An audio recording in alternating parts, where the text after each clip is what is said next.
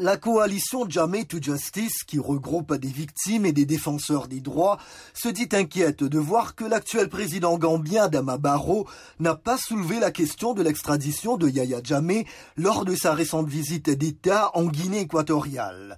Le gouvernement gambien indique que les deux pays se sont toutefois entendus pour établir des relations diplomatiques et pour coopérer dans différents domaines, dont la justice.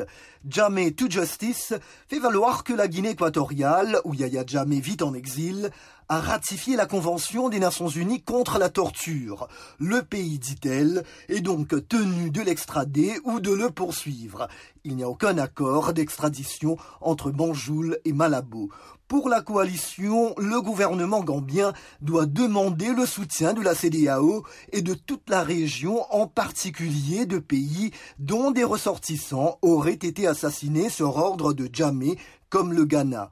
Il y a deux semaines, le gouvernement gambien s'est dit prêt à faire juger, en Gambie même, Yaya Djamé et des dizaines de personnes accusées d'une multitude de crimes pendant ces plus de 20 ans à la tête du pays.